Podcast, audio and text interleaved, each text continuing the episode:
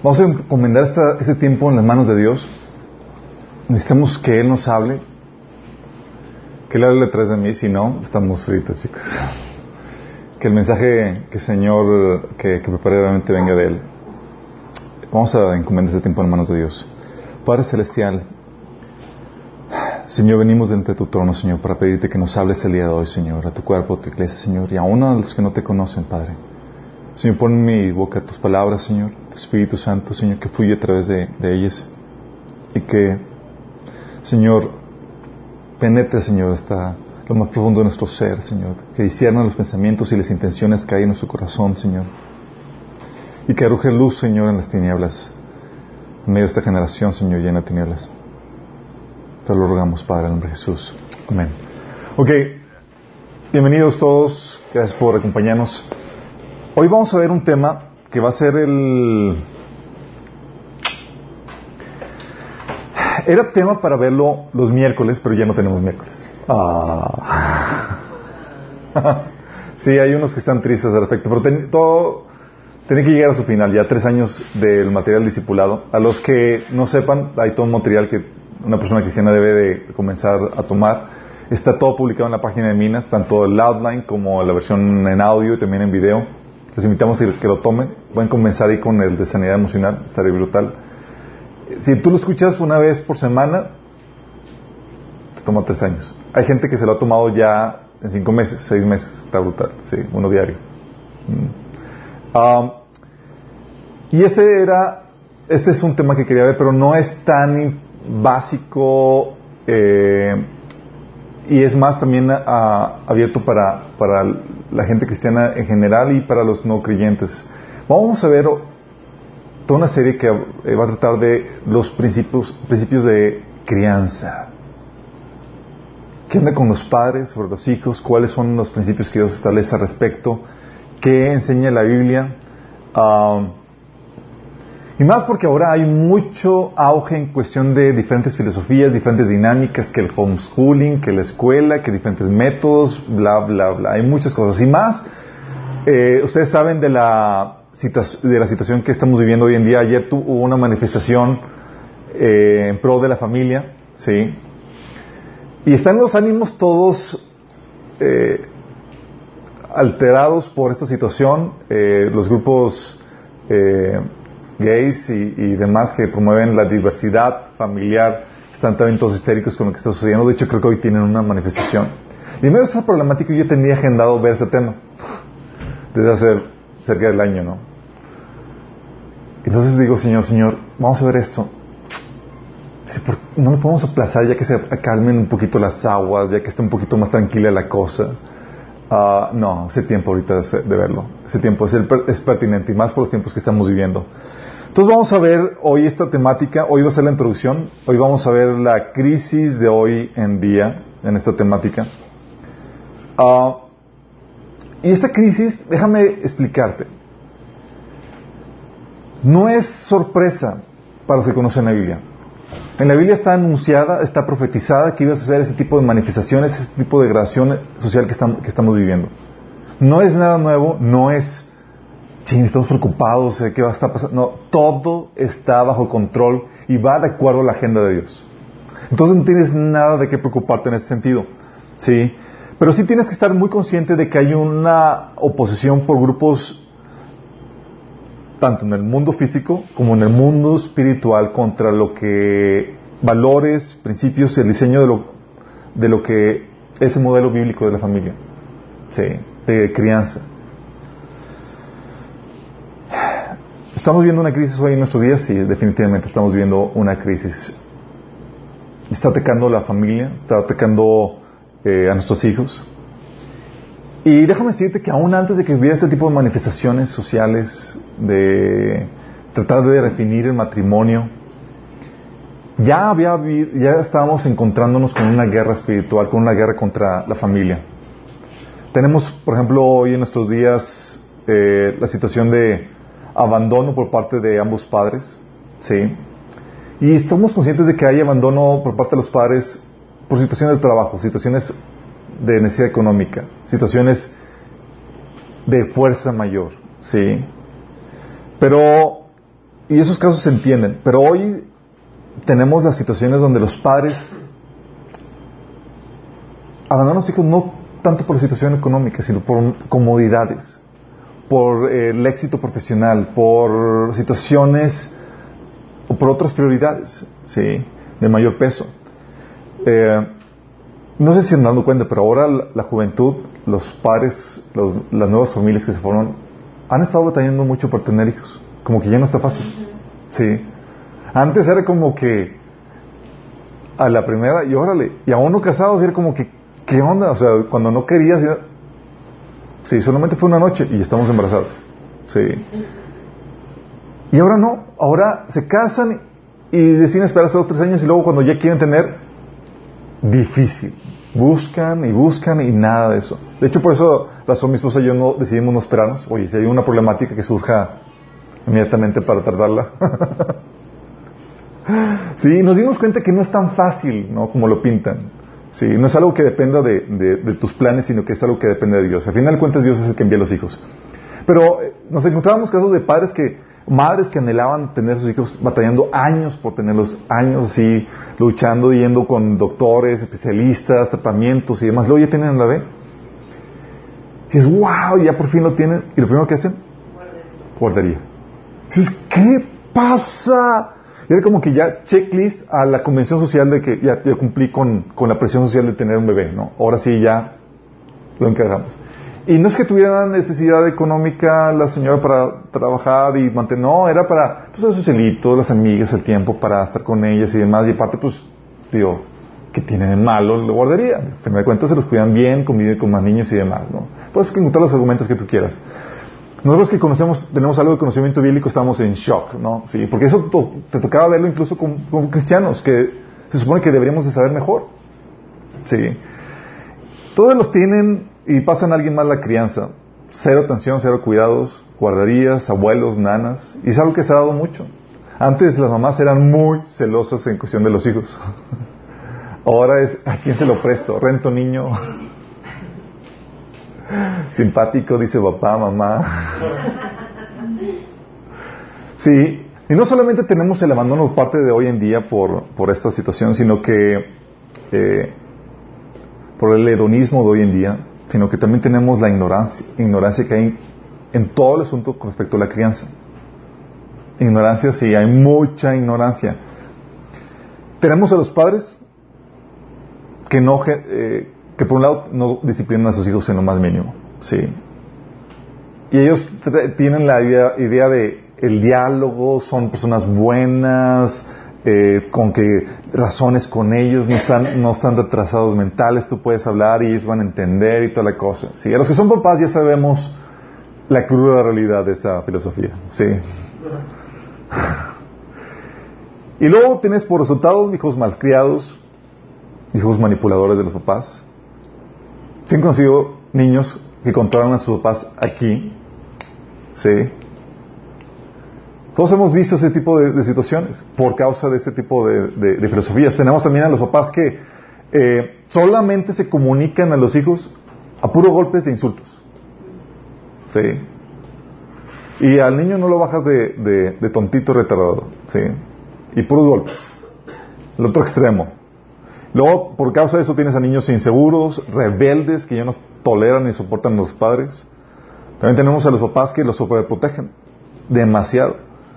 Y generas en ellos hijos inseguros, que no saben cómo lidiar con la ofensa. O sea, se cae el niño porque estaba ahí una cosa atravesada y en vez de, hijo, fíjate bien dónde caminas, es no. Em, empiezas a insultar al piso o a aquella cosa que, que... Sí, es en serio. ¿Has visto, ¿Han visto las mamás hoy en día de, eso? Dios? Y dices, ¿qué pasa? O sea, es como que tú no tienes ninguna eh, responsabilidad en eso. Es, eso fue culpa del, piso, de la cosa que estaba ahí atravesada.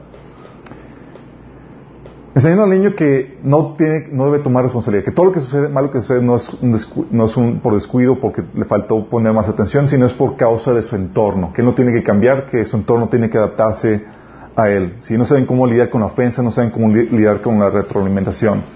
También tenemos a los papás que les dan de todo, pensando que por eso son buenos padres. Sí. Quiere algo niño y no puede decir ya algo cuando ya se lo están dando. Sí. Toma, hijo, aquí le damos, órale. Y generando con eso a niños, a hijos egoístas que creen que el mundo gira alrededor de ellos, que no saben compartir. ¿Sí sabes lo que hace la, la, necesidad cuando no le das a tus hijos todo? Oye, tienes este, aquí está este juguete. Sí, son varios niños. No, pues tienes que aprender a compartir. Cuando les das todos, le enseñas a ser egoístas. Sí, porque no tengo la necesidad de... Y en el mundo real, en la vida diaria, tienes que aprender a negociar, tienes que aprender a compartir.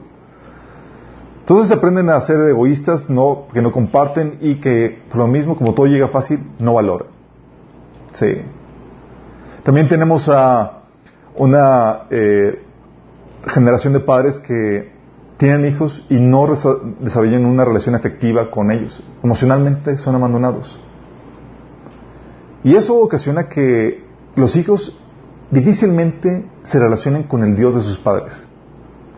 Para que tu hijo acepte tus creencias, tu Dios, tu fe, tiene que haber una relación emotiva, eh, emocional entre tú y él. Sin eso, son dos personas ajenas.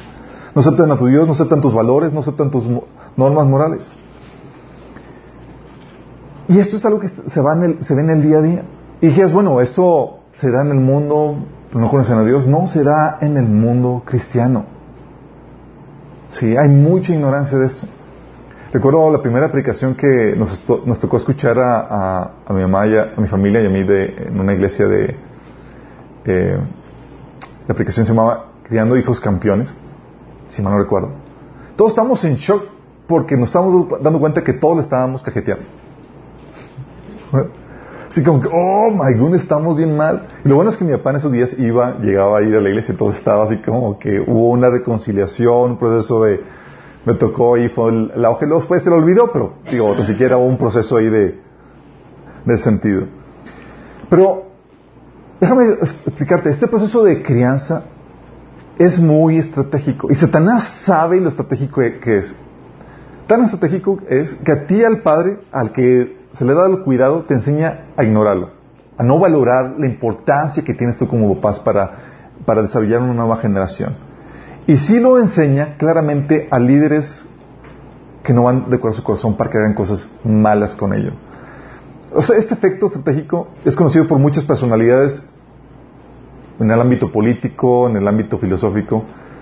Eh, por ejemplo, si saben Platón, fue un filósofo griego. Él desarrolló algunos eh, artículos de filosofía que también moldearon la política y demás. Él hablaba, por ejemplo, del rey filósofo que tomaba control de los niños y los separaba de los papás para que el rey, acá, este sabio rey filósofo, pudiera inculcar en los niños el valor así aparte de los papás, porque como papás no, no, tenían la concepción correcta, es que ven acá y nosotros lo, enseñamos. O sea, secuestro de niños a costa de las familias. Uh, ¿Sí conocen a Ignacio de Loyola? No, lo conocen.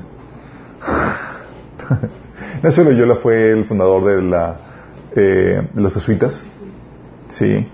Ya sabía la, la importancia de esto y fíjate lo que dice, cita de, Ignacio de Loyola. Dice, dame un niño antes de los siete años y será mío para toda la vida.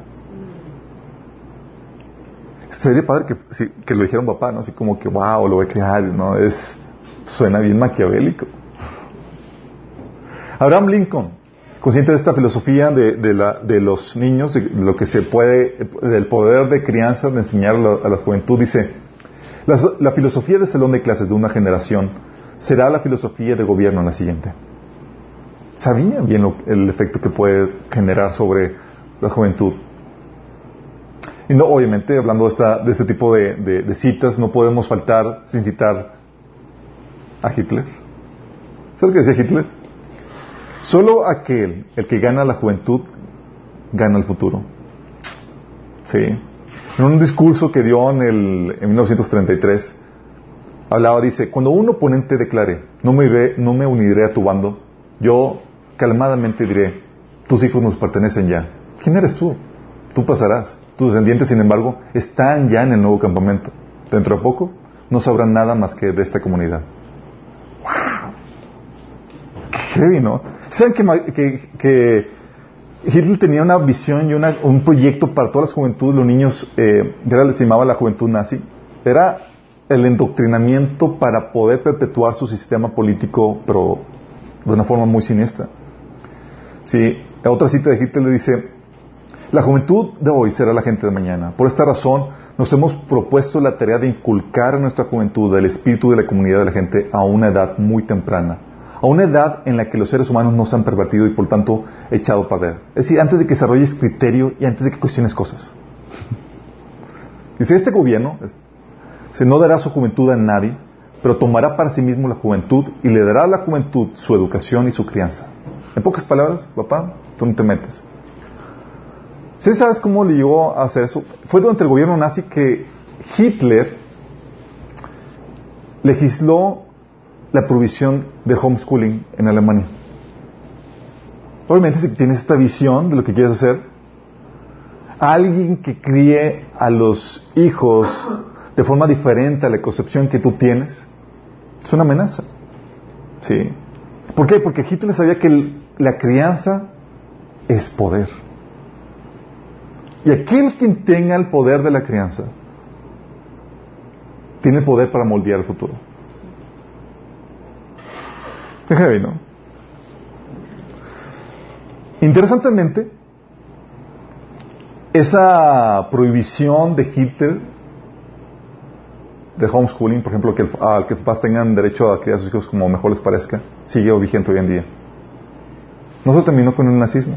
De hecho, en el 2003 eh, se trató de pelear por padres cristianos porque querían hacer homeschooling y los estaban amenazando de meter en la cárcel. Entonces apelaron a la, eh, a la Corte Europea de Derechos Humanos.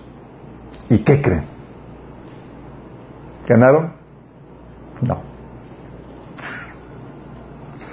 Concluyeron que la sociedad tiene un interés significativo en prevenir el desentimiento a través de convicciones filosóficas separadas. Es decir, no le conviene a la sociedad que alguien enseñe alguna otra ideología disidente, diferente a la que se enseña a la comunidad en general. En pocas palabras, te está diciendo que los valores y convicciones de una familia no deben determinar la educación de sus hijos. Es hoy en día. Nosotros hablamos de algo lejano. ¿Sí? Una recientemente, hace un año, dos años, una familia cristiana consciente de esta legislación quería buscar asilo político en Estados Unidos. Se lo negaron.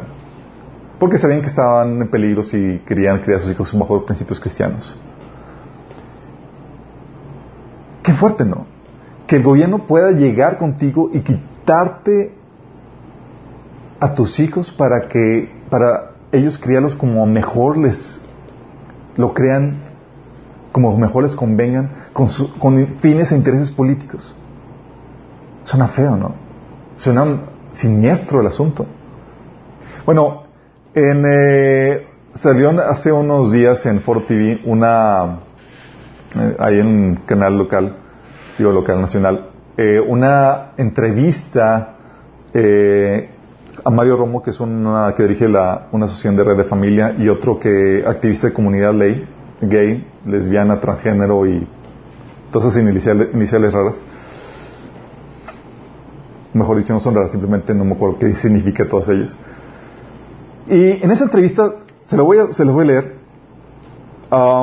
Mario Romo, que es el de la Red por la Familia, dice, lo cito, dice, cuando se presenta en la lucha internacional contra la homofobia el 17 de mayo, una persona que habló como vocero de la CONAPRED,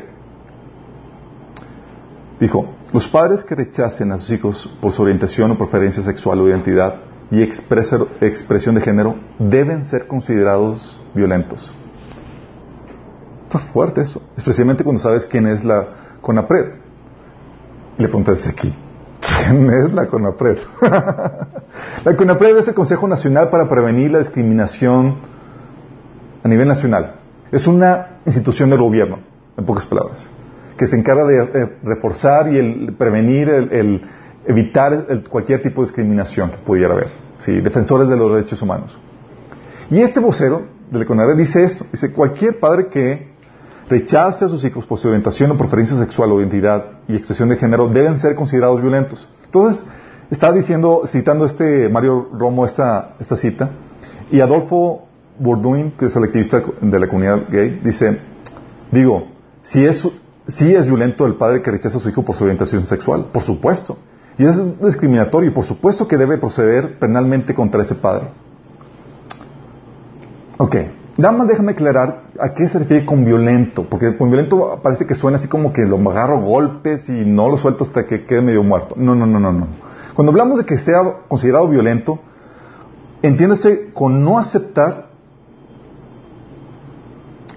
la elección del, hijo, con el tratar de cambiarlo, con el tratar de encauzarlo, corregirlo en una dirección diferente a la escogida por el niño.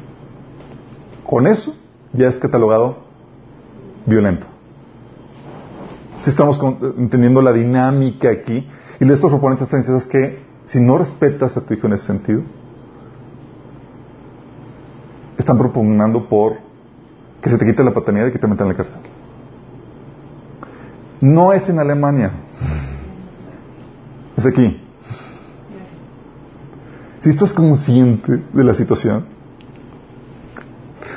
lo dice Mario Romo, le contesta. Entonces, lo que estás diciendo es que los padres de familia tienen que estar en la cárcel. Y Adolfo Burín dice, si discriminas al niño porque desde niños manifiestan lo que van a hacer en su identidad, y luego lo interrumpe y dice, aunque, aunque lo haga con respeto, tiene que estar en la cárcel. Y, Adolfo dice, así es. El conductor contesta, ¿qué tiene que hacer el padre frente a esta realidad?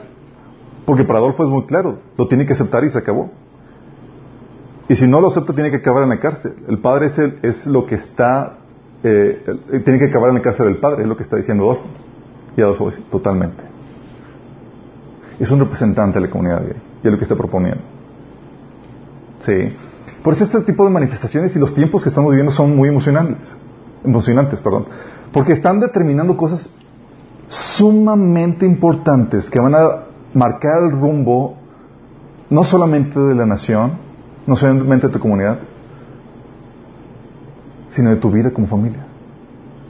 A ti se te puede amenazar, se te puede llegar a un punto donde se te amenace que si tú enseñas a tus hijos una convicción diferente a la que impera la sociedad, a la agenda que tiene el gobierno, puede ser recusado.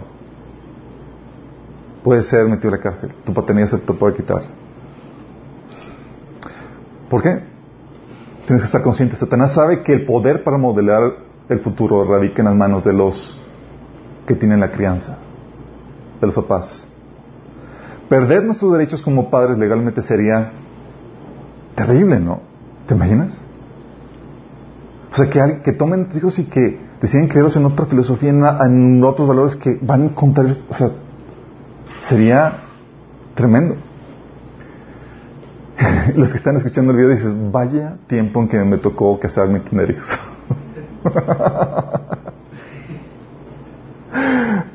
Son tiempos emocionantes, chicos. No, no quiero que se desanimen por eso.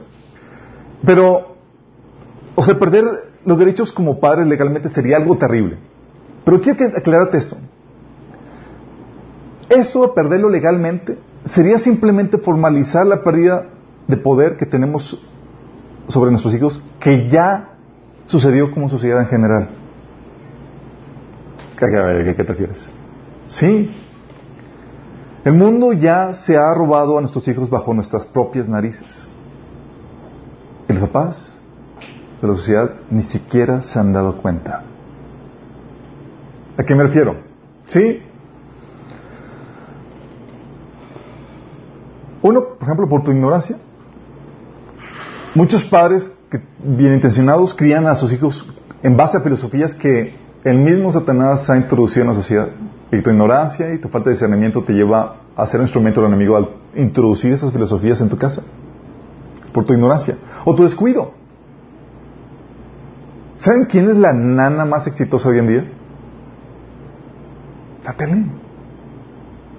La tele por medio de la industria del entretenimiento, por medio de la cultura actual, las películas, los artistas, están criando a, sus, a tus hijos, les están enseñando los, valores, las filosofías, porque no hay mejor forma de introducir una filosofía, valor, más que con el entretenimiento. Sí, por eso muchos pastores, yo no, no fluyo mucho en ese sentido, son eh, predicadores son muy buenos para contar chistes. Y te, ja, y te introdujeron un montón de, de, de enseñanza bíblica ni en cuenta. sí. Pero lo mismo pasa con entretenimiento. Cada vez que vas a la... O sea, déjame decirte, no hay entretenimiento neutral, en el sentido que ah, es, cada uno tiene una... se maneja desde una cosmovisión, desde una perspectiva que te introduce filosofías y valores. ¿Sí? Al momento de presentarlo como normal, aunque no, lo, no te esté enseñando algo, ya te está, por medio de una filosofía, de un, de un statement, de un enunciado filosófico, ya te están enseñando, ya te están introduciendo eso, esa forma de pensar. Y no solamente eso, también tenemos a la escuela como un excelente instrumento de crianza. Sí. La escuela te enseña, de hecho por eso en Estados Unidos eh, las escuelas eh, públicas hay, hay, áreas rurales en las que pelean a su paz para que se enseñe, por ejemplo, el creacionismo. En la, escuela te enseñan que venimos de, parte de la, del Big Bang y que somos producto del azar y eh, asuntos eh, de puro fortuitos. Y dicen, oye, esa es una filosofía pero queremos que seas equivalente que, y que enseñes también lo del creacionismo. ¿sí? Padres que han tomado decisiones en ese sentido porque te enseñan una filosofía que va de acuerdo a la gente que viene del mundo. Ahorita sí saben por qué se están manifestando los papás. ¿sí? Porque quieren evitar que los hijos, que sus hijos sean enseñados, inducidos a lo que es la ideología de género niños desde, desde kinder que les enseñen cuáles son las diversas, diversas formas de expresar tu identidad, tu sexualidad, incluso los diferentes tipos de familia que en teoría hay. Desde kinder, imagínate. ¿Sí? Se ha armado tal alboroto que se ha refrenado eso. Pero el hecho que, el hecho que se refrene no significa que vaya a parar. ¿Sí? Gracias a Dios todavía hay algo de, de eh, tenemos eh, el lado conservador en México que, que, está refrenando esto, pero déjame decirte y ser claro contigo no lo va a parar. ¿Sí? Tal vez ahorita se adelantó en cuanto a la agenda, pero eventualmente va a sucumbir. ¿Sí? Ahorita te voy a explicar por qué. Pero ese descuido, entonces dices, entonces, ¿quién te está creando tus hijos? Los programas para niños, la televisión, los, la... Y nosotros los padres, por comodidad, dijimos, ¿sabes qué? Ahorita no tengo tiempo para leer contigo, te pongo frente a la tele y dijimos que eso te enseña. Sí.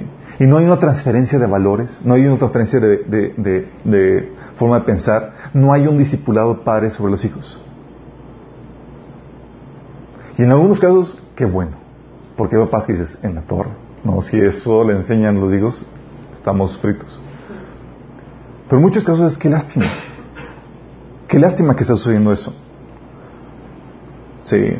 Y en otra situación tenemos no solamente por ignorancia, descuido, que, nuestra paternidad, el poder de crianza que nos ha sido robado, sino también por prioridades. Como les había comentado, muchos padres tienen como prioridad su éxito profesional, su posesión, sus comodidades, y por causa de eso sacrifican a sus hijos.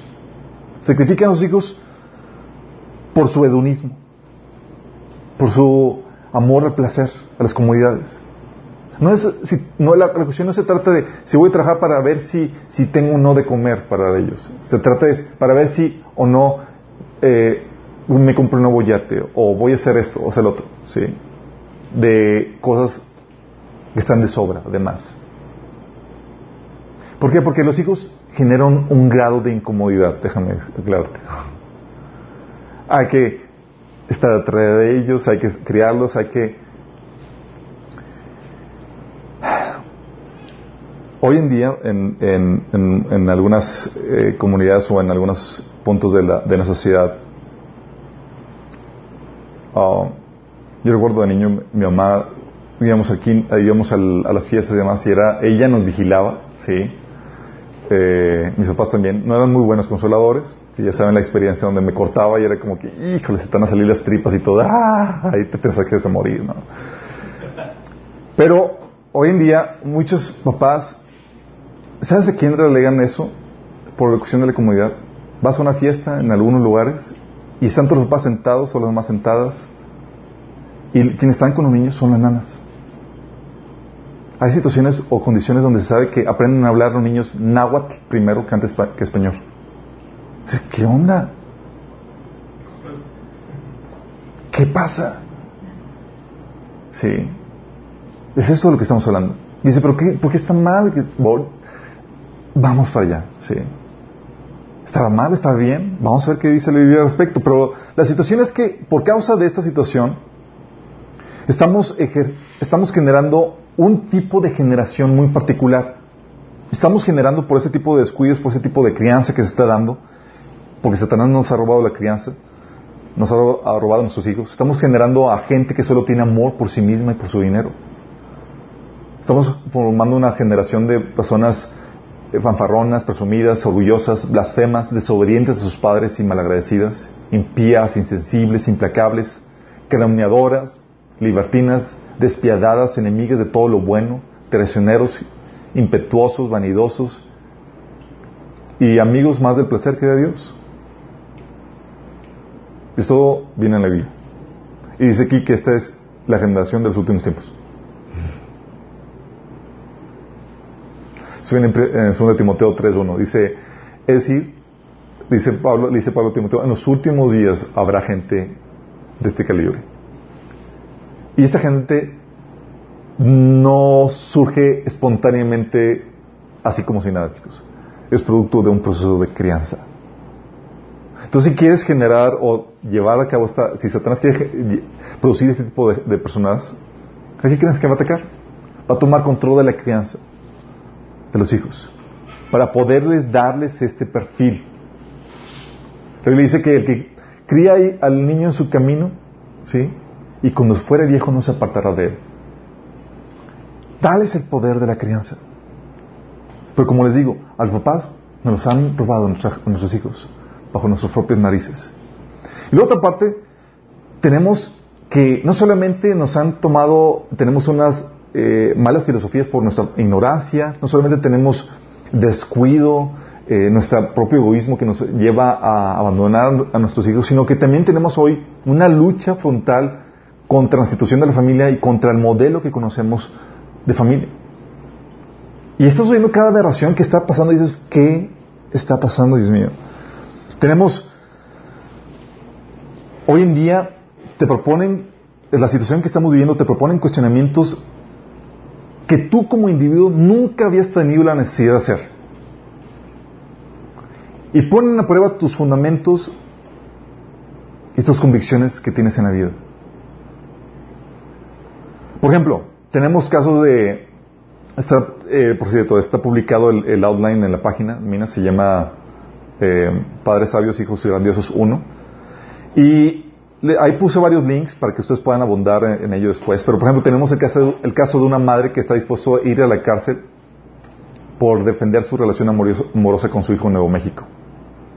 Madre dispuesta a ir a la cárcel por defender una relación amorosa en Nuevo México. Le dice, o sea, han decidido ellos hacer público su caso para hacer conciencia de la atracción normal que siente cierta atracción por personas que son familiares, por cuestión genética. ¿Sí? Eh, la expareja de esta señora le dice, eh, les he dicho que, los amo de cualquier manera, forma y los apoyo. Mi punto de vista es que se les debe dejar vivir como quieren. Es sobre esto, a final de cuentas, que América se fundó. Digo, la libertad para escoger y todo eso. El hijo dice, eh, ¿por qué no gente consanguínea como nosotros? Somos adultos, no somos pedófilos, no hay ningún asunto doméstico, estamos enamorados y queremos vivir juntos, pero somos familiares, es todo. Eso no debería ser un factor que lo impida. ¿Tú qué dirías? ¿Qué dirías? Te, presentan con esto y abiertamente y frontalmente dices, ah, pues pues ya, pues quien tiene derecho a ser feliz como quiera, ¿no? Al final de cuentas. O el caso de una madre que sí se casó con su hijo que dice, la mamá, yo invertí en su educación en lo que él es como para que otra mujer se quede con él. Tómala. Son casos reales. ¿Sí? ¿Este caso de dónde fue? De Zimbabue. Sí. O el padre que se casa con su hija. Dice, somos el uno para el otro. Nos amamos y no le estamos haciendo mal a nadie. No estamos haciendo nada malo. La gente eh, eh, necesita, para su juicio, eh, necesita dejar su juicio y dejarnos ser felices. ¿Qué dirías? ¿Qué haces? ¿Por qué no confronta tus... Pasa que dices, estás mal. Si estamos conscientes, o sea, no solamente tenemos esta situación, sino que vienen contra nosotros y nos presentan situaciones que, que presentan, en las cuales presentan argumentos que dices, pues son válidos, son adultos, se aman, no hacen mal a nadie, ¿por qué no? Este, este, es que está muy grotesco eso. ¿Es eso? O el niño de cuatro años haciendo ya su transición sexual. La mamá dice, desde los dos años jugaba con joyas y maquillaje en vez de carritos y pensé, lo más seguro es que sea gay. Pero a los cuatro ya decía que era una niña. La ama. Entonces ya, ya está haciendo a los cuatro años su transición sexual a ser mujer. Y ella me dice, pues, oye, si es lo que quieres, hijito, vamos. ¿Tú qué le dices? No, ¿por qué? Pues porque no, está muy mal. ¿En base a qué? Sí. O el padre de familia que deja a, siete, eh, deja su familia de siete hijos para convertirse en una niña de seis años. ¿Sí, vieron el caso ese? No. Padre que tiene siete hijos, su familia casado ya durante ya un buen de años, y si esas que soy, eh, es que yo soy realmente mujer. Y luego dices, pues está ya grave, ¿no? Entonces lo, lo aceptan y te dice, pero yo soy mujer de, de, de seis años. Entonces abandona a su familia y encuentra una familia que lo adopte, que lo mantiene así como niña de seis años. Son casos reales. ¿Sí? Y le dice, el papá dice, nunca tuve la oportunidad de hacer cosas de, seis años. Por el momento no quiero ser adulto, solo una niña de seis años. Pues, lo que quiere. Es libre, ¿no? Que lo dejen en paz. Sé feliz. ¿Qué le dices? ¿Qué haces? Sí.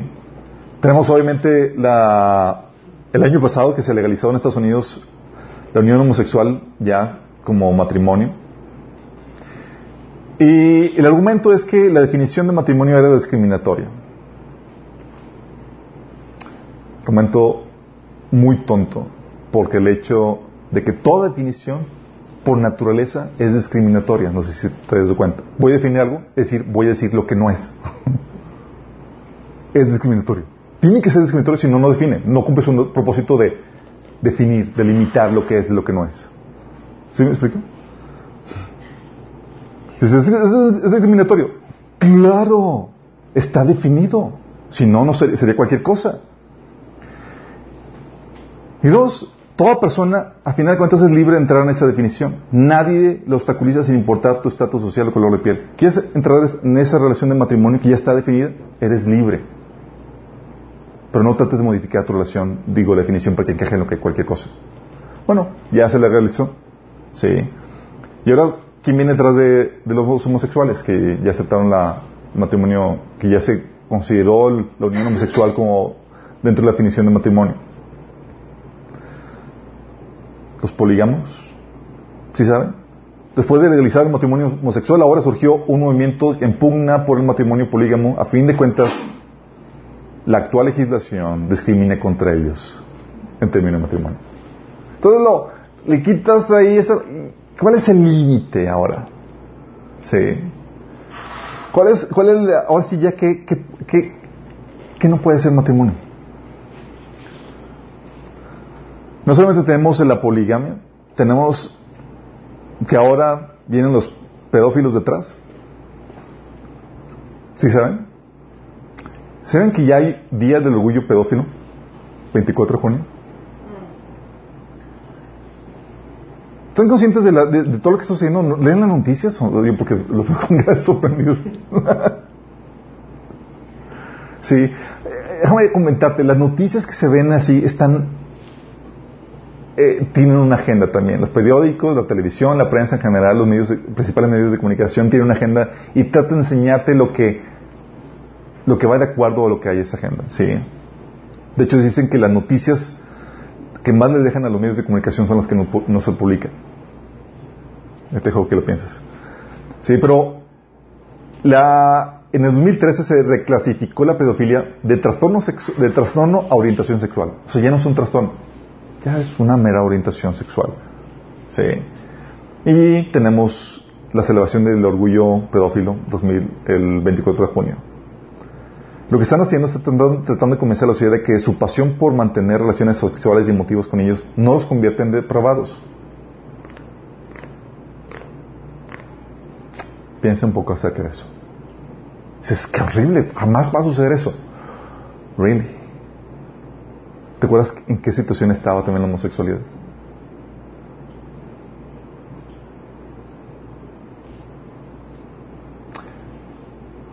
El caso de la pareja gay que abusa de un niño ruso al cual fue adoptado. Fue muy sonado en los medios de comunicación. Una pareja gay adoptó a un niño, de ascendencia rusa, y lo, lo sometió a explotación sexual y pornografía infantil.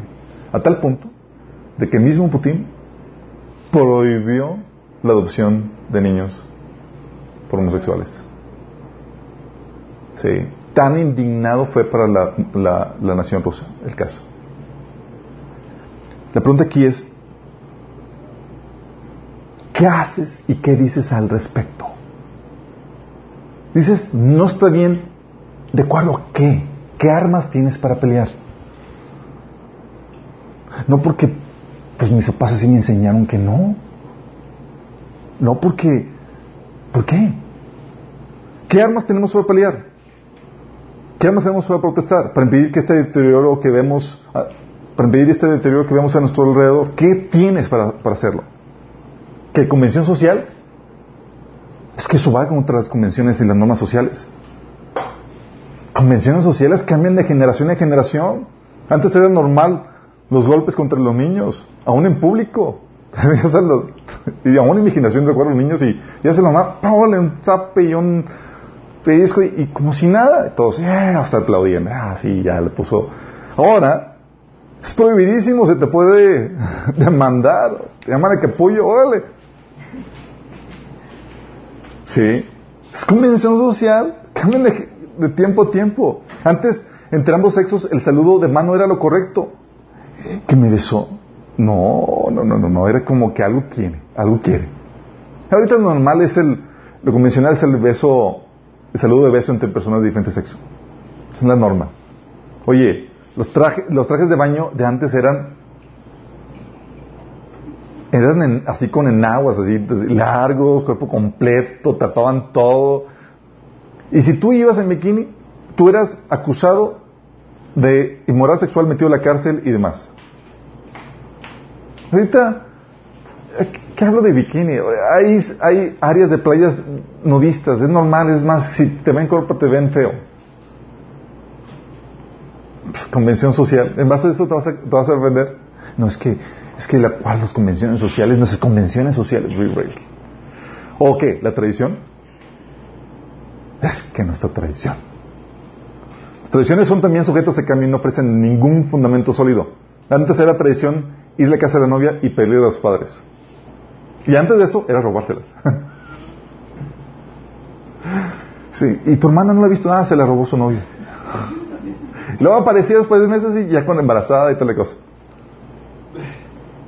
Sí, ahora, cualquier pedida de que nada llega a la modo que sea o no. Estás invitada, aquí está la invitación. Antes di que te invitaron. y si es que en boda. Antes era una tradición que los novios salieran con chaperón. ¿Se acuerdan? Ah, Van a salir, ah, hola chaperón. ¿Saben qué es chaperón? Chaperón es un, un tercero incómodo que vigilaba que te comportaras decentemente sí, con la novia y con el novio. Ahora un chaperón es...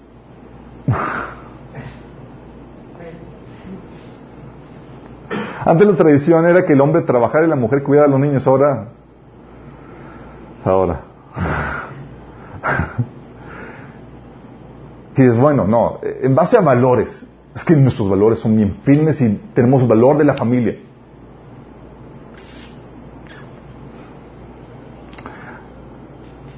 Los valores, al igual que lo demás, que la tradición, al igual que la condición social, están sujetos al precondicionamiento social, producto de la influencia, de los medios, de los voceros, de los grupos de presión. Al final de cuentas, la unión libre, libre antes era un mito, un tabú, algo mal visto por la sociedad. Ahora, ¿se ve mal? Es normal. ¿Qué pasó? Ah, es que los valores cambiaron. Si estás, te das cuenta de lo que estoy diciendo, esto, ¿en base a qué estamos luchando contra toda esta ola que viene? ¿Qué tienes para pelear? Valores, really. El divorcio. Era muy mal visto, hacía todo lo posible para evitarlo. Ahora es la salida fácil para cualquier cosa. Te enteras de matrimonios, es cada vez más común encontrarse matrimonios que, ¿cuánto duran? Una semana, unos meses, ni siquiera el año, y están divorciando. Sí. En los 1800, a finales de los 1800, el promedio eran 5%, y en Estados Unidos, aquí en México, es prácticamente nulo. De 1900 a 1930, el promedio de divorcio era el 11%. ¿Sabes cuándo? A partir de finales de los 80, superó los 50%. ¿Qué pasó? Un valor del matrimonio, de la familia, del matrimonio, de picada. ¿Qué tienes para defender? Para defenderte en contra de toda esta habla que viene. Antes la homosexualidad era vista como un pecado y catalogado como, por los psicólogos como una enfermedad. Ahora, ahora es un orgullo. Ahora perteneces a la selecta comunidad de gays. ¿Qué tienes? ¿Valores? Ah, no, no, no, es que es la ley. La ley, really. También cambian por la convención social y por la presión de, minorías. Antes era legal cualquier acercamiento sexual con animales, ahora en Canadá es permitido por la ley. Antes era legal la droga, ahora cada vez más países lo están legalizando. Antes se requería causales de divorcio, ahora nada más porque están los dos de acuerdo en que quieren divorciarse, vole, express. La ley cambia. Ah, bueno, bueno, eh, es por lo que la, la, iglesia dicta. Sí, claro, por lo que la iglesia dicta. Antes forzaban, por ejemplo, la conversión de judíos. Era, la conversión de judíos era obligatoria. De hecho, por eso cuando estaban el rey de España y todo eso durante la, conquista de América, era o se salen a los judíos o se convierten. Obligatorio. Ahora el Papa este año dice que no es necesario evangelizar a los judíos. Ellos ellos creen en Dios y todo está bien. Ni siquiera hay necesidad de convertirlos. Antes la Iglesia Católica, por ejemplo, consideraba las religiones paganas adoradoras del diablo. Ahora, por ejemplo, cuando el Papa Juan Pablo gobernaba, los invitaba a todos ellos a orar y decían que adoraban al mismo Dios. Pero le vas a poner tu fundamento en la iglesia. Antes, por ejemplo, la Iglesia Católica prohibía la lectura de la Biblia. Tan fuerte era la prohibición que si tú te encontrabas leyendo, teniendo un ejemplar de la Biblia, eres condenado a muerte. Tan fuerte era de pecado esto, este asunto. Ahora lo promueve. Antes, divorciados y homosexuales podían ser excomulgados. Ahora, el Papa habla de no discriminar y ser tolerantes con ellos. E incluso habla de pedirles perdón. ¿Estás hablando en serio? Oye, no, es que la iglesia protestante. No, la iglesia protestante, antes, también la homosexualidad recausantes comunión, ahora ordenan a ministros homosexuales. ¿Qué tienes para defenderte? ¿Qué tienes para decir esto está bien, esto está mal? hemos demostrado que la convención social, la tradición, los valores, la ley, lo que la iglesia dicta, todo eso cambia y no ofrece, no ofrece ningún fundamento firme contra toda esta ola que viene. Te dicen, oye, es que no debe ser así. O quiero que quiero casarme con, con en algo fuera de lo, de lo convencional. ¿Qué tienes tú para decir? No, es que eso está mal. ¿De acuerdo a qué? ¿De acuerdo a quién? No te quedan más que opiniones. ¿Sí? Tu filosofía, tu criterio, tu opinión. Problemática es que tu opinión, tu filosofía, no tiene un mayor peso que la del contrario. ¿O sí? Llega conmigo, por ejemplo, una hermana cristiana, me dice, Alberto, tú nunca le vayas a pegar a tu hija. Un padre nunca debe disciplinar físicamente a sus hijas. ¿Y por qué, señora? Porque sí debe ser. Mm. ¿Me das tu opinión? ¿Es lo que queremos? ¿Sacar opiniones? Sí. Otros padres cristianos incluso he escuchado decir, los niños son buenos y entienden solo con palabras. Mm. ¿De acuerdo qué? ¿De acuerdo quién? Es que sí es. ¿Su opinión? Otros dicen, tienen, dicen, no, es que la, forma correcta es el homeschooling. Ah, pues suena así como que interesante. ¿Y por qué? No, el homeschooling libre. No hay reglas, no hay horarios, pueden ver en internet lo que quieran, no hay nada que lo limite, sino que son libres para explorar y hacer lo que quieran. ¿Más a qué? Son meras filosofías, opiniones de hombres. ¿Sí? Lo otro es, a otros papás lo ideal es meterlos a la escuela para que aprendan a sociabilizar. Porque si hacen homeschooling no van a, van a ser así medio retardaditos socialmente. ¿Qué tienes para decir qué? ¿En base a qué? ¿Sí ves a lo que me refiero? No queda más que tu propia opinión.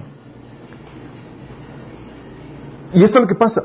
Sin fundamentos esta guerra está perdida. Totalmente perdida. Abordamos todas estas problemáticas que nos enfrentamos como padres, todas estas problemáticas y temas, y nos damos cuenta que no tenemos nada de peso para defender la familia, por ejemplo, o nuestros derechos como papás. ¿Qué tienes? ¿En base a qué? La familia, los valores, solo queda tu propia opinión, la cual no tiene más peso que la del bando contrario. Y es aquí donde Salmo 11.3 te revela esto. Dice, cuando los fundamentos son destruidos, ¿qué le queda al justo? Fíjate lo que dice. Cuando los fundamentos son destruidos, ¿qué le queda al justo? ¿Sabes qué te está diciendo? Esa es la problemática que estamos viviendo hoy en día. Y por eso mi, mi consternación con todo lo que estamos viviendo.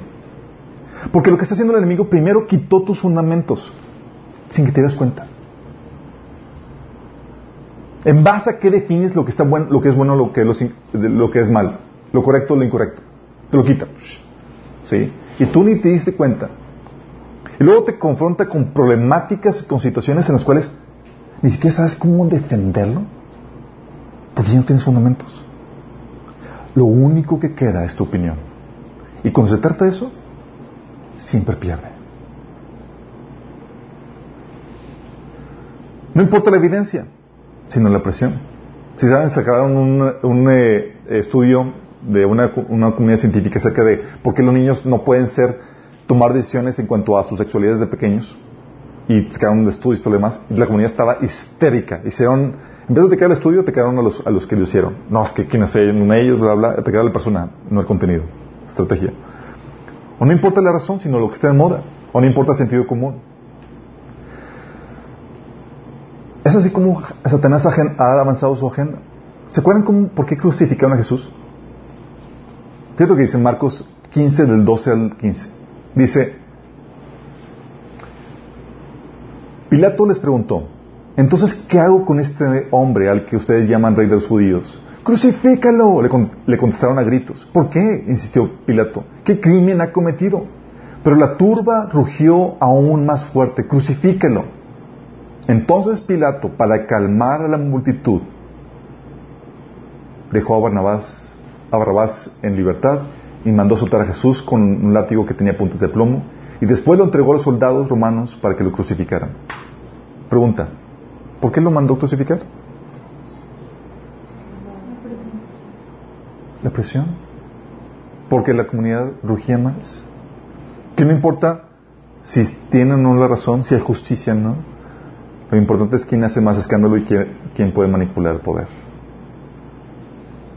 Así es como Satanás avanza su agenda. Si estamos conscientes de esto. Y luego, aparte, a ti ya te quitó los fundamentos. Ni siquiera sabes decir por qué es bueno, por qué es malo. ¿Qué? Por eso, no veo, no tengo mucha esperanza con respecto a este tipo de manifestaciones del día de ayer. Debemos hacerla, pero la verdad es que soy pesimista. Porque la gente no sabe por qué la está defendiendo. ¿En base a qué? ¿A valores? Ya vimos, cambian. Convención social, cambia. ¿Tradiciones? Es que se dicta la iglesia. ¿En base a qué tienen para defenderlo? La problemática de lo que estamos viendo el día de hoy tiene, es todavía más fuerte de lo que nos imaginamos. Porque se han rechazado, el hombre voluntariamente ha rechazado a Dios y la única base sólida que tuviera para defenderse ante estas situaciones. Fíjate lo que dice Romanos 1 del 18 al 32. ¿Sí? Dice, pero Dios muestra su ira desde el cielo contra todos los que son pecadores y perversos que detienen la verdad con su perversión. Ellos conocen la verdad acerca de Dios porque Él se los ha hecho evidente. Pues desde la creación del mundo, todos han visto los cielos y la tierra. Por medio de todo lo que Dios hizo, ellos pueden ver a simple vista las cualidades invisibles de Dios, su poder eterno y su naturaleza divina. Así que no tienen ninguna excusa para no conocer a Dios. Es cierto, ellos conocieron a Dios, pero no quisieron adorarlo como Dios ni darle gracias. En cambio, comenzaron a inventar ideas necias sobre Dios. Como resultado, la mente les quedó en oscuridad y confusión. Afirmaban ser sabios, pero se convirtieron en completos necios. Y en lugar de adorar al Dios inmortal y glorioso, rindieron culto a ídolos, que ellos mismos hicieron con forma de simples mortales, de aves, de animales de cuatro patas y de reptiles. Entonces Dios los abandonó para que hicieran todas las cosas vergonzosas que deseaban en su corazón. Como resultado, usaron sus cuerpos para hacer cosas viles y degradantes entre sí. Cambiaron la verdad acerca de Dios por una mentira. Y así rindieron culto y sirvieron las cosas que Dios creó, pero no al Creador mismo. ¿Quién es digno de, alabanza eterna? Amén. Por esa razón Dios los abandonó a sus pasiones vergonzosas. Aún las mujeres se rebelaron contra la forma natural de tener relaciones sexuales. Y en cambio, dieron rienda suelta a sexo unas con otras. Los hombres, por su parte, en lugar de tener relaciones sexuales naturales con la mujer, ardieron en pasiones unos con otros. Los hombres hicieron cosas vergonzosas con otros hombres y como consecuencia de su pecado sufrieron dentro de sí el castigo que merecen. Por pensar que era una tontería reconocer a Dios, Él los abandonó a sus tontos razonamientos y dejó que hicieran cosas que jamás deberían hacerse. Se llenaron de toda clase de perversiones, pecados, avaricia, odio, envidia, homicidios, peleas y engaños, conductas maliciosas y chismes. Son traidores, insolentes, arrogantes, fanfarrones, gente que odia a Dios. Inventan nuevas formas de pecar y desobedecen a sus padres. No quieren entrar en razón, no cumplen lo que prometen, son crueles, no tienen compasión. Saben que la justicia de Dios exige que los que hacen esas cosas merecen morir, pero ellos igual las hacen. Pero aún, y a otros a que también las hagan. ¿Sí sabes lo que está pasando en nuestra generación? Aquí Pablo está hablando de el rechazo que el mundo, que la gente tiene acerca de Dios. Y cuando rechazas a Dios y consideras, que no vale la pena tener el conocimiento de Dios en tu vida, ¿sabes qué hace Dios? Dios aparta. Y lo único que puede refrenar la maldad, la degradación, es Dios mismo. Rechazas a Dios ya no tienes ningún fundamento, nada que pueda defenderte en contra de todo este avance de maldad. Dice Dios, dice, como no tomaron en cuenta tomar, conocer a Dios, Dios los abandonó a que hicieran las cosas que no deben. ¿Sabes lo que está sucediendo a nuestro alrededor? Que está dando todo este orgullo gay y todas las cosas. Es un síntoma de que Dios se está retirando, nos está abandonando. Y lo peor aún es que es que, bueno, hay mucha gente que es conservadora. Sí, pero no porque tengan fundamento, sino por tradición, sino por convención social. No porque han aceptado a Dios. Y déjame decirte esto. Aunque tú seas conservador en tus, en tus valores y demás, si no has aceptado la palabra de Dios, tú ya rechazaste a Dios y has sido entregado a que eventualmente sucumbas en todo esto que sucede. ¿Sí, ¿Sí me explico? Porque es lo único que te puede mantener firme, la palabra de Dios. Pero ¿qué pasa cuando lo rechazas? Es que yo, dices, pues yo tengo valores muy conservadores. Sí, pero ¿en base a qué te basas? Tu tradición, tu convención social, lo que te dicta la iglesia. Y sabes que muchas tradiciones, convenciones sociales y cosas que dicta la iglesia contradicen la palabra de Dios. Aún el conservador, en su, en su, en su recato, en, su, en sus valores, ha rechazado a Dios. Y no tiene ya con qué defenderse. Entonces estamos en la ruina, sí. Por eso, Los que no tienen su base firme en las escrituras, como les comento, han hechizado a Dios al igual que los liberales. A fin de cuentas, ¿cómo distinguir entre lo correcto y lo incorrecto? ¿Tu opinión? ¿Tu tradición? ¿Tus valores? No funcionan. Si rechazas a Dios y su palabra, te abres a creer cualquier cosa. Y déjame decirte, los argumentos que te van a presentar la gente que apoya una agenda diferente a tus valores van a ser muy persuasivos. Tú puedes ver con cualquier red social y ver los comentarios de los que están a favor y dices, pues tiene lógica. Y te empiezan a volver. ¿Por qué no? Exactamente, ¿por qué no? A fin de cuentas ya no tienes un fundamento para distinguir entre lo bueno y lo malo. Lo único que te puede salvar es ¿qué dice Dios? ¿Qué dice tu Señor? Porque aquí tu opinión y mi opinión no importa, es qué dice el dueño del universo, el creador. El único que te puede mantener a flote en una generación que va a la ruina. Fíjate lo que dice Oseas 4:6.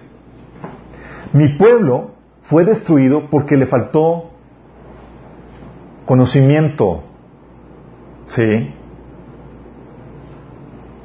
Dice, por cuanto desechaste el conocimiento, yo te echaré del sacerdocio, porque olvidaste la ley de tu Dios, también yo me olvidaré de tus hijos.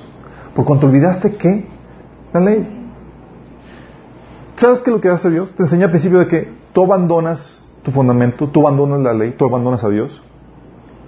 Dejas tus hijos indefensos, incapaces de defenderse ante la agresividad del mundo que quiere robárselos frente a ti. No tienes nada para enseñarles para que puedan defenderse. ¿En base a qué? Sí. Nosotros estamos inculcando, por ejemplo, a nuestra hija Samantha principios, diseños. Y no le decimos, es que esto es porque, porque, porque está mal. No, es, ¿por qué está mal? Porque no le agrada a Dios. Al punto que llegue así y ya con alguien, no, es que esto, esto está mal porque no le agrada. Y ya sabe por qué. Porque al final de cuentas, ¿cuál es la opinión que, opina, que pesa? ¿La tuya? Dios. Al Creador. Y si tú ignoras lo que el Creador dice, y si tú ya lo rechazaste, Dios te va, hijo, haz lo que quieras. Ensártate en el lodo.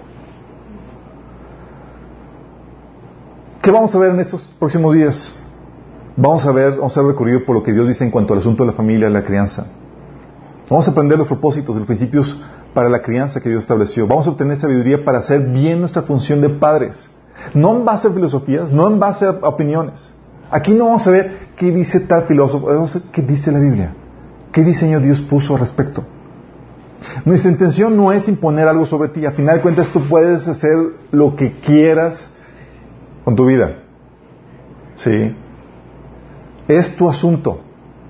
Sin embargo, vamos a animarte que vuelvas a la sabiduría de Dios, a que la consideres. Sí, seguramente va a haber cosas que no te caigan bien. Seguramente va a haber cosas que te incomoden incluso. Pero esto va a ser solamente para la gente interesada en conocer la voluntad de Dios. Si estás interesado, acompáñanos. Vas a conocer los fundamentos que Dios puso y vas a saber el por qué sí y el por qué no. Ya no van a ser opiniones. Oye, dices, ¿por qué estás creyendo tu hijo sí? Ah, mira, déjame enseñarte lo que la Biblia enseña. El creador puso un diseño. Ya no va a ser con que es que así es porque, porque, porque tengo esas convicciones, porque tengo esos valores. Vas a conocer el por qué se hacen las cosas. Y ahora dices, oye, tal vez tú seas de los que dicen, no vale la pena tomar en cuenta el conocimiento de Dios. Déjame advertirte algo. Vuelve antes de que te entregue a la depravación mental para que hagas lo que no debas hacer. Regresa a Dios ahora que es tiempo. Si dices, oye, no vale la pena el conocimiento de Dios, no me importa. Te hacemos un llamado. Regresa a Dios. Porque sin Él estás, vas a sucumbir a la agenda de, de Satanás en el mundo. Las cosas que, aberrantes que se te hacían van a hacerte cada vez más normales. Y las vas a terminar abrazando. Porque no hay fundamento, no hay nada que tengas para, para defenderte. Te invitamos a que te entregues al Señor, a que vuelvas a Él, para que el Señor te rescate de esa depravación al cual te lleva una mente sin Dios. Si quieres hacerlo, puedes entregarte hoy a Cristo puedes rendirle tu vida desde ahí donde estás. Si es una oración donde te entregas genuinamente, donde rindes tu voluntad, si decides creer que Jesús murió por ti, por tus pecados, para salvarte de la muerte, eterna, hoy puedes nacer de nuevo. Cierra tus ojos si quieres hacerlo y dile, Señor Jesús, el día de hoy me arrepiento de mis pecados. Te pido que me salves de ellos, de la consecuencia que ellos traen. Sálvame de la muerte, Señor Jesús. Me arrepiento de ellos. Te pido que me perdones y que me salves. Que seas el Señor de mi vida mi Salvador. Si tú hiciste esta oración genuinamente corazón, se va a manifestar con las obras que tú hiciste, porque si te arrepentiste vas a producir buenas obras. Vas a buscar a Dios, tienes que empezar a leer su palabra y conocer su voluntad, porque aceptar a Jesús como tu Señor implica que ya no gobiernas tú, ahora gobierna Él. Y tienes que conocer lo que Él dicta. Dice la Biblia, Lucas 1, 17, acerca de, este de Juan el Bautista. Dice, Él irá primero delante del Señor con el espíritu y el poder de Elías para reconciliar a los padres con los hijos, guiar a los desobedientes a la sabiduría de los justos. De este modo preparará un pueblo bien dispuesto para recibir al Señor. Fíjate bien, produce una reconciliación familiar, sabiduría para la crianza. Y eso es lo que queremos invitarte a que obtengas. Síguenos acompañando los próximos domingos. Hay mucho que vas a aprender en esta travesía. ¿Oramos? Padre Celestial, damos gracias, Señor, porque tú nos das un fundamento fuerte y firme, Señor, para defendernos de la ola de depravación, Señor, que viene sobre nuestra sociedad, Padre. Damos gracias, Señor, porque en ti tenemos la torre fuerte, la roca, Señor, sobre la cual está fundamentada nuestra vida, Señor. Podrán venir tormentas, podrán venir sacudimientos, pero estamos firmes en ti, Señor. Que no nos apartemos de ellas, Señor. Que profundicemos en el conocimiento de tu palabra, Señor. Y que podamos ayudar a otros a venir a esta sabiduría, la sabiduría de los justos, Señor. Para que puedan experimentar los frutos que tú das, Señor. Buenos frutos que producen armonía y bendición, Señor, a aquellos que la aplican, Padre. Te lo pedimos, Señor. En nombre de Jesús. Amén.